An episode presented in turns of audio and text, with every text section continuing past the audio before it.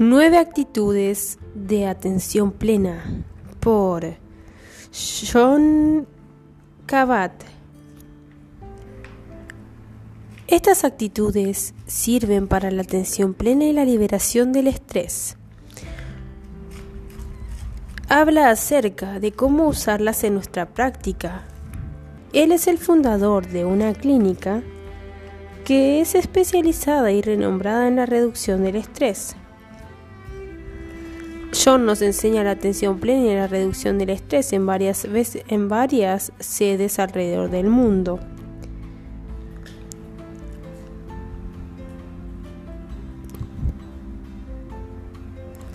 El cultivo de la atención plena, momento a momento, sin juzgar de manera consciente, Parece ser simple, pero en realidad es lo más difícil de hacer en el mundo para los humanos. Porque quedamos tan atrapados en los estados de la mente. Y cuando comenzamos a cultivar la conciencia, es muy importante tener cierta actitud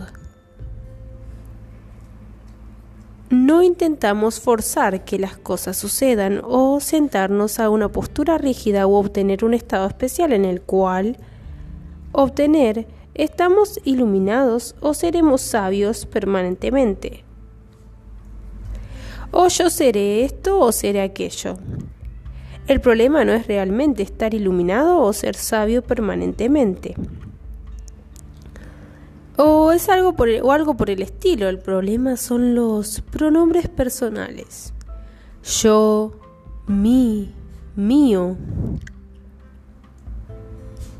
Esos son muy problemáticos porque quien creamos que somos y quien realmente somos son realmente muy diferentes y hay una separación enorme. Quien creamos que somos es muy al respecto a quien realmente somos y cuando cultivamos la atención plena. En MBSR con personas en las que alentamos una cierta actitud para sus prácticas normales e informales o formales que pueden tener en su vida a través de la vida cotidiana. Y estas actitudes, hay siete actitudes que expliqué cómo las viví mientras las escribía. Realmente siento que si comienzas a cultivar la aceptación, si comienzas a cultivar el no esforzarse, si comienzas a cultivar el dejar ir o dejar ser, comienzas a cultivar la confianza y la paciencia. Y estas cualidades pueden ser cultivadas en la vida diaria, con sus niños, con sus padres, con sus compañeros o esposos, con sus colegas en el trabajo y es una manera de reforzar y profundizar las prácticas formales e informales de meditación. Mente de principiante.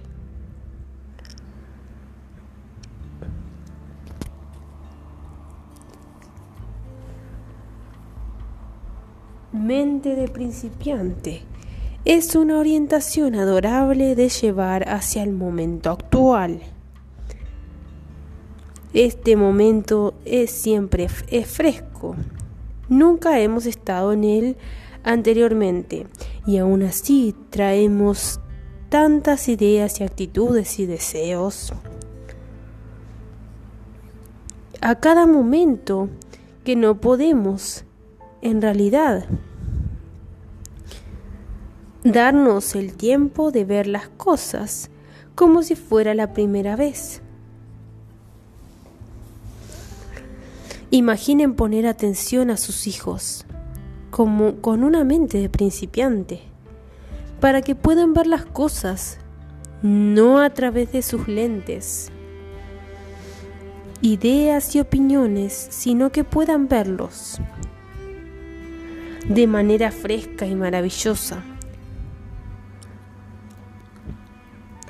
Esto es algo que podemos hacer a cada, a cada momento y tiene virtudes. Algunas veces somos tan expertos en nuestra o inexpertos en nuestras mentes, están totalmente llenas. de nuestras experiencias, pero no nos deja ningún camino para la novedad o nuevas posibilidades.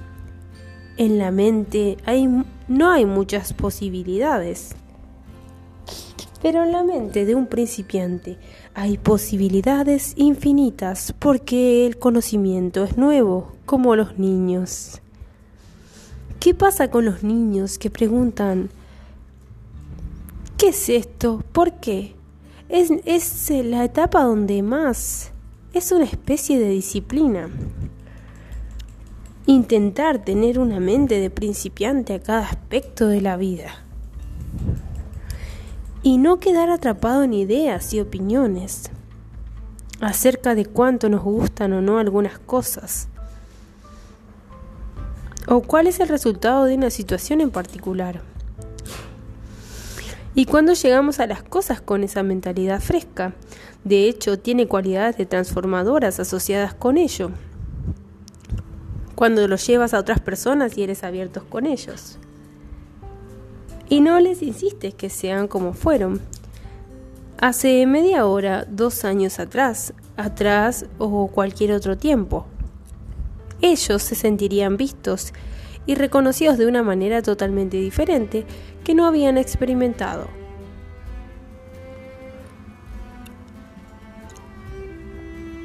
Lo que los beneficia a ellos y esto además nos beneficia a nosotros.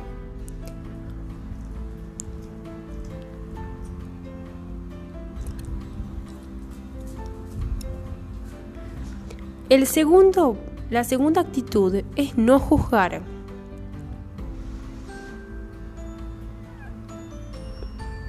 Es muy importante no juzgar. En la práctica de la atención plena, de hecho, es parte de mi definición de atención plena. Es la conciencia que viene de prestar atención a propósito, en el momento presente y sin juzgar. Y no juzgar es mayor que un reto. Porque cuando comienzas a prestar atención a lo que está en tu mente, descubres rápidamente que tenemos ideas y opiniones acerca de todo. Acerca de todo y siempre estamos juzgando cosas en términos de lo que me gusta, de lo que no me gusta, quiero esto, no quiero esto, esto es bueno, esto es malo, y es como un flujo constante de juzgar, juzgar y juzgar.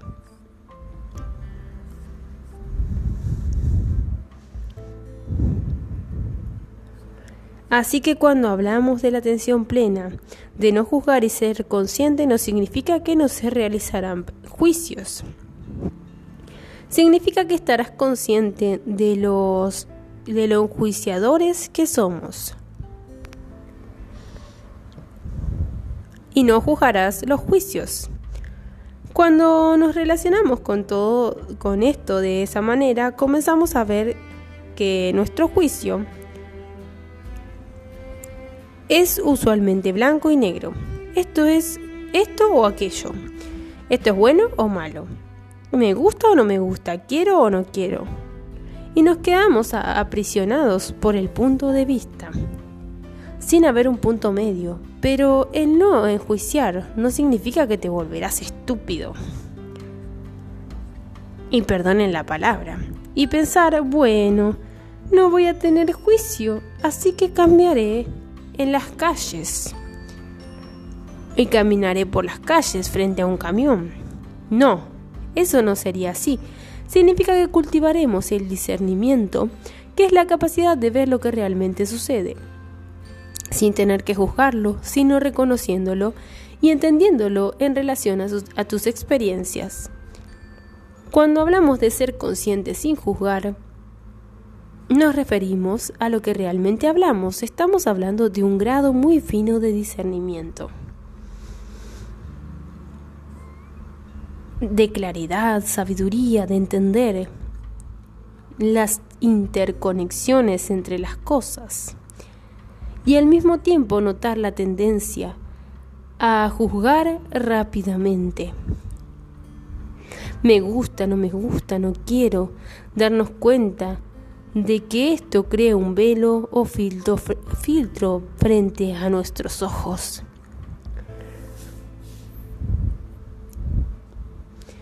que no nos permite, que no nos permite ver las cosas como son, no tener la mente consciente, no poder tener nuestras verdaderas capacidades, como por ejemplo la intuición, el tercer ojo, desarrollar nuestra glándula pineal. Solo vemos las cosas a través de los lentes de nuestras ideas y opiniones, de lo que nos gusta que prácticamente no nos deja ver es una maravillosa disciplina, el cultivo de la conciencia de nuestros juicios y el cultivo de ser gentiles sin juzgar. Sin juzgar los juicios que descubrimos en nosotros. Y durante días, meses, años podemos encontrar la manera de navegar entre nuestros juicios de manera que no dominen nuestras vidas de la misma manera y podamos reconocer de hechos que son tóxicos de alguna manera. Y mientras más los, los retamos y mientras más los dejamos en el discernimiento y en la conciencia pura, más podremos vivir la vida de manera auténtica, sin quedar atrapados en nuestros hábitos mentales hábitos y mente que pueden ser de alguna manera que nos traban. Tercera actitud. Aceptación. La aceptación es un proceso muy activo que no hay nada más pasivo, no es una resignación pasiva es un reconocimiento activo de que las cosas son como son. Algunas veces no son como queremos que sean. La aceptación no significa que no podemos intentar cambiar el mundo o que podemos intentar cambiar algunas circunstancias. Significa que a menos que aceptemos las cosas tal como son,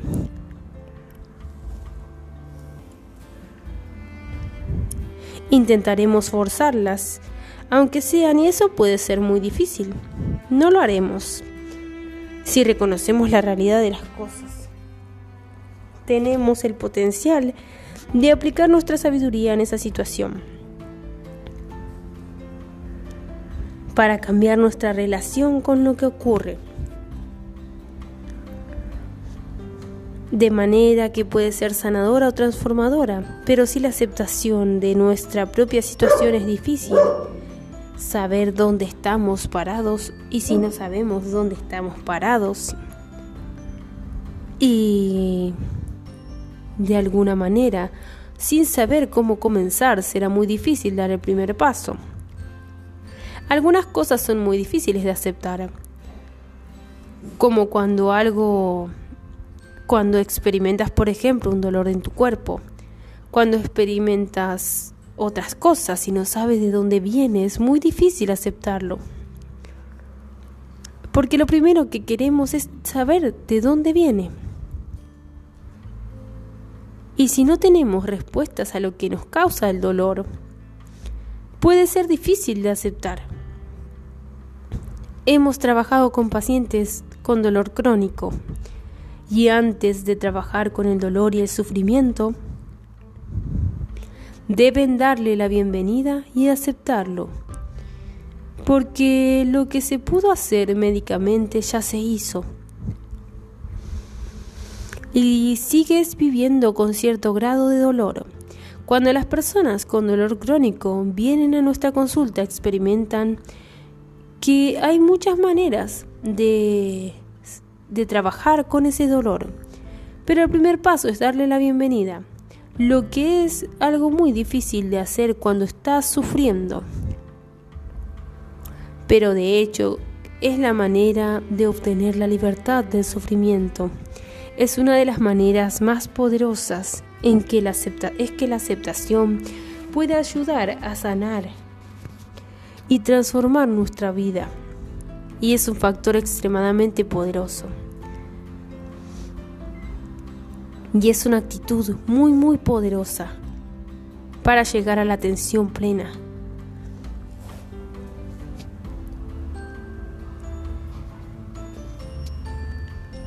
Cuatro. Dejar ir. Pienso que es lo contrario de apegarse o agarrarse. Cuando queremos algo nos apegamos, nos aferramos incluso aunque sea sin nada, que a veces nos rigidizamos, dejar ir, recordarnos de que de hecho no hay nada que aferrarse o apegarse a lo que queremos.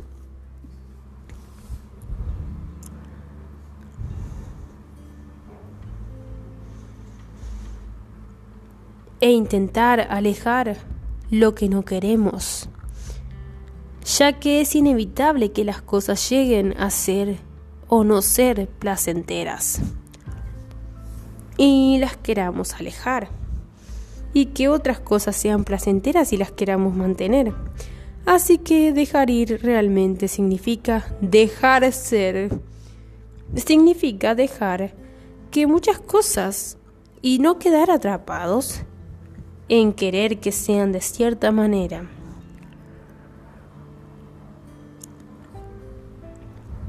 cuando en realidad no son de esa manera. Por lo tanto, no hay que forzar las cosas, por supuesto viene junto a no esforzarse, permitiendo que las cosas sean como son. En la India ellos usan una manera, una forma muy particular de atrapar a los monos, donde abren un pequeño hueco en un coco de un lado y atan el coco a un cable en la base del árbol. Y ponen una banana dentro del coco. Entonces los monos bajan de los árboles y meten su mano dentro del coco. Pero el hueco fue creado de tal manera que si agarran la banana, no pueden sacar la mano del hueco, ya que es muy grande. Por lo que dejan ir la banana para liberar la mano. Los monos no quieren dejar ir la banana, por lo que están atrapados. Así que dejar ir o dejar las cosas ser como son significa reconocer que cuando estás atrapado por tus deseos,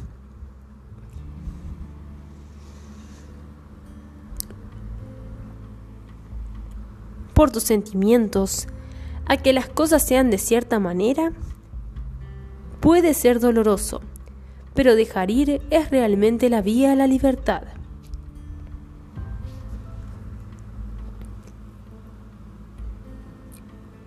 Y es algo realmente que querrás, es algo que habrás practicado una y otra vez, momento a momento.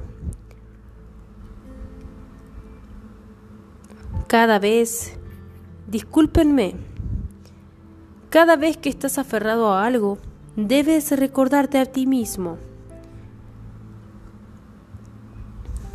Es posible dejar ser, dejarlo ser y dejarlo ir. La respiración nos puede recordar que lo siento.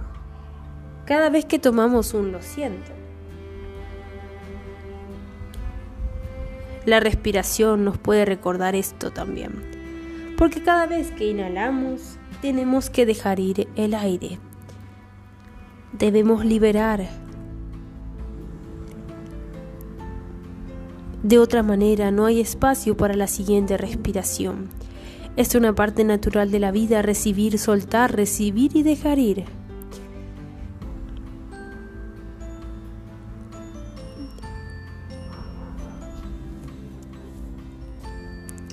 Actitud número 5. Confianza. La confianza es una maravillosa actitud en la cual trabajar, ya que hay muchos aspectos en nuestras vidas en torno a la confianza en las que somos extraños. Y cuando cultivamos la intimidad con nosotros, cultivamos un sentido profundo de integridad y, de confianza. Un buen lugar para comenzar es con nosotros y con nuestro cuerpo. Debemos entonces confiar en la sabiduría natural del cuerpo. Y como nuestro cuerpo nos permite vivir, nosotros usualmente olvidamos esto hasta que algo nos sucede. Y este es el error.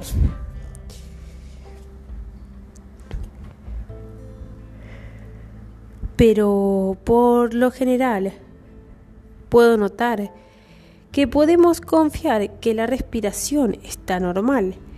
Y esto es afortunado ya que si nos tuviéramos que preocupar por ella, hubiéramos muerto hace mucho tiempo. Confiamos en que la respiración entra y sale. Confiamos en nuestros oídos que escuchan que nuestros ojos ven. Confiamos en nuestros órganos que realizan el metabolismo. En nuestro cuerpo biológico que es sabio. Lo que nos debe recordar que somos como somos, somos seres íntegros y que hay cosas hermosas y complejas que están sucediendo. Entonces, entonces cosas hermosas suceden en el cuerpo. ¿Por qué la mente sería diferente? ¿Por qué nuestro corazón sería diferente? Mientras más confianza tengamos en nosotros, más confianza tendremos en nuestras relaciones y en otras personas y a la naturaleza y a los retos varios de la vida. Podemos en realidad residir en nuestra propia confianza en nuestra habilidad de enfrentar lo que suceda. De manera que pueden ser efectivas basándonos en confiar en nosotros mismos. Eso es lo que se puede cultivar con práctica. Cada vez que no confiemos en nosotros podemos tener conciencia de ello y recordar que esta vez tal vez sea una buena oportunidad de distanciarnos del sentimiento de no ser capaces de confiar en algo y en realidad confiar en eso cuando se tiene que ver, cuando no tiene es más complicado, ya que no quieres confiar ingenuamente. Pero otras prácticas de sabiduría nos ayudarán a ocuparnos de eso.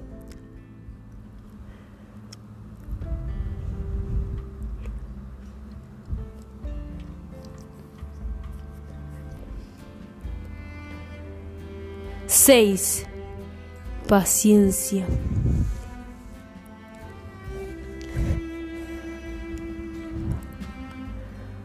La actitud de paciencia, no sé si han notado esto, pero muchas veces uno está impaciente. Porque la siguiente cosa es importante que suceda. Y pierdo los momentos que vivo por mi impaciencia. Para cultivar la paciencia intencionalmente y reconocer que las cosas suceden a su manera y que de una manera profunda las cosas no pueden ser apuradas. Así que cuando siempre estemos apurados en llegar a algún lado, el resultado es que nunca estemos donde realmente estamos. Lo que es muy triste y una pérdida terrible. Algunas veces somos impacientes con otras personas, algunas veces somos impacientes en el trabajo. Algunas veces somos impacientes para terminar las cosas. Pero la sabiduría de la paciencia es algo que nos sana profundamente. Y nos renueva. Y es reconocer las cosas. Cosas que algunos, como por ejemplo, intentan hacer que la mariposa salga antes de tiempo de la crisálida. Allí se aprende que algunas cosas no pueden ser aceleradas y que las cosas suceden en su momento correcto. Si aprendemos a ser pacientes con nosotros, entonces podremos vivir el momento presente, el ahora, y tener una comodidad grandiosa y una oportunidad grandiosa una profundidad tanto de la aceptación como del conocimiento asociados.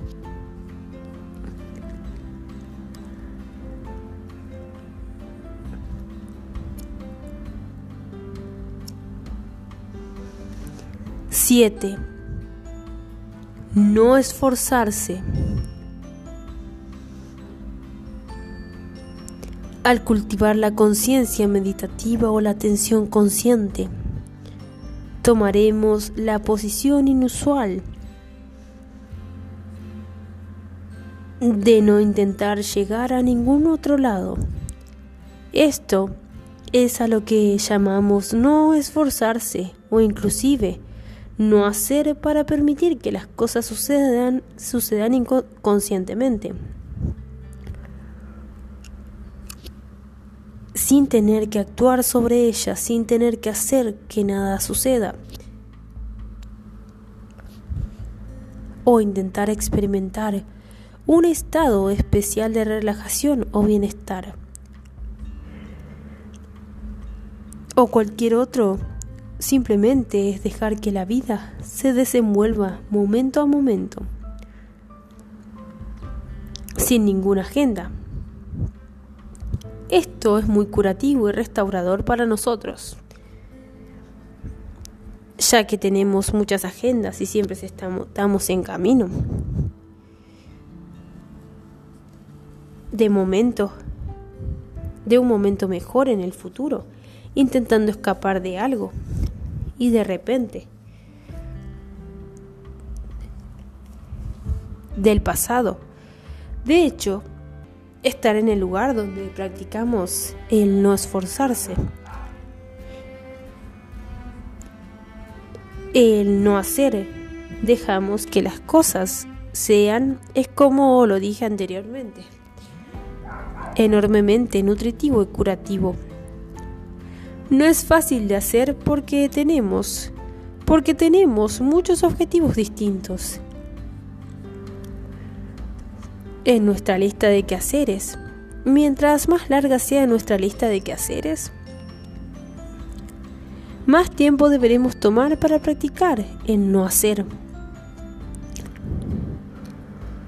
y en no esforzarse, dándonos cuenta de lo que nos sucede que es suficiente. Aún si no es placentero en ese momento, es suficiente y no debemos intentar escapar de ello o hacer que nada suceda. Es una disciplina enorme, una actitud enorme que traer a la vida. No significa que no harás las cosas. Al contrario, significa que harás lo que debas hacer. Y terminarás realizando las cosas con mayor sabiduría. Y acorde a la situación,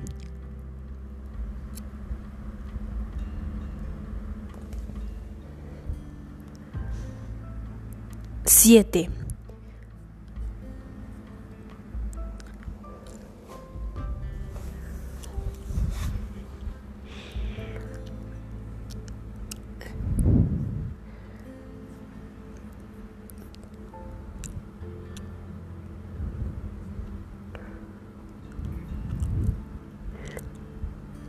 Una de ellas sería la gratitud. Tener gratitud al momento actual, porque estamos vivos. Dando por el sentido un poco de gratitud, el cuerpo está funcionando.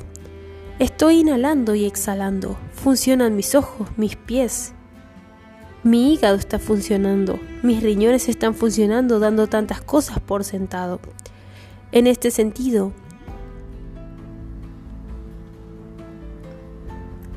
las siete actitudes son una manera de recordarnos eso y tener gratitud. Esa debería estar en la lista. Otra más sería la generosidad. La sensación de lo poderoso es lo que te entregas a la vida. Cuando realmente estás algo, das algo a otras personas que las hace felices. No para ti mismo, no para que digas, ah, soy una persona generosa, sino porque le diste alegría a otros. Eso aumenta las interconexiones. Demuestra lo que te importa y que le das atención, tiempo y luchas por alguien más que no eres tú. La gratitud y la generosidad creo que deberían ser incluidas en la lista. Podría continuar, pero creo que nueve es suficiente. Es difícil tener de nueve cosas y por supuesto todo es interconectado, no necesitas recordar nada. A las prácticas de no esforzarse, entonces todo lo demás está incluido. Lo, lo, aceptas, lo asiento, la aceptación está incluida, la generosidad, la gratitud, la confianza y todo lo demás. Cada una de estas actitudes es una puerta para todas las demás y es por ello que se forman diferentes maneras de entender lo que significa la atención plena. Y debo decir, en todos los idiomas asiáticos, la palabra mente y la palabra corazón es la misma. Así que en español, si escuchas atención plena y no ves al corazón incluido en ella, entonces realmente no estás entendiendo correctamente. Estas actitudes son realmente parte del corazón. La mente y el corazón están interconectados cuando vemos las cosas como son realmente. Lo más profundo que puedes ver es la, interconexión de todas las cosas. Tan pronto como veas esto, entonces, las emociones como enojo o miedo son muy diferentes, porque nos transformamos de cierta manera debido a estas interconexiones.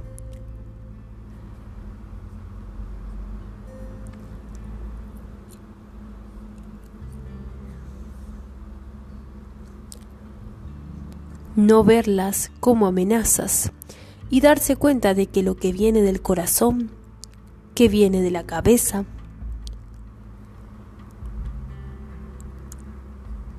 que viene del cuerpo, que viene de la vida, es todo íntegro. Es todo una misma cosa.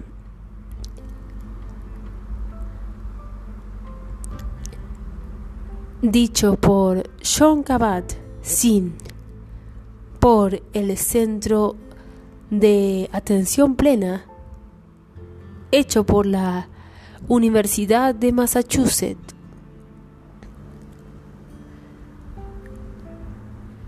Muchas gracias, tú puedes.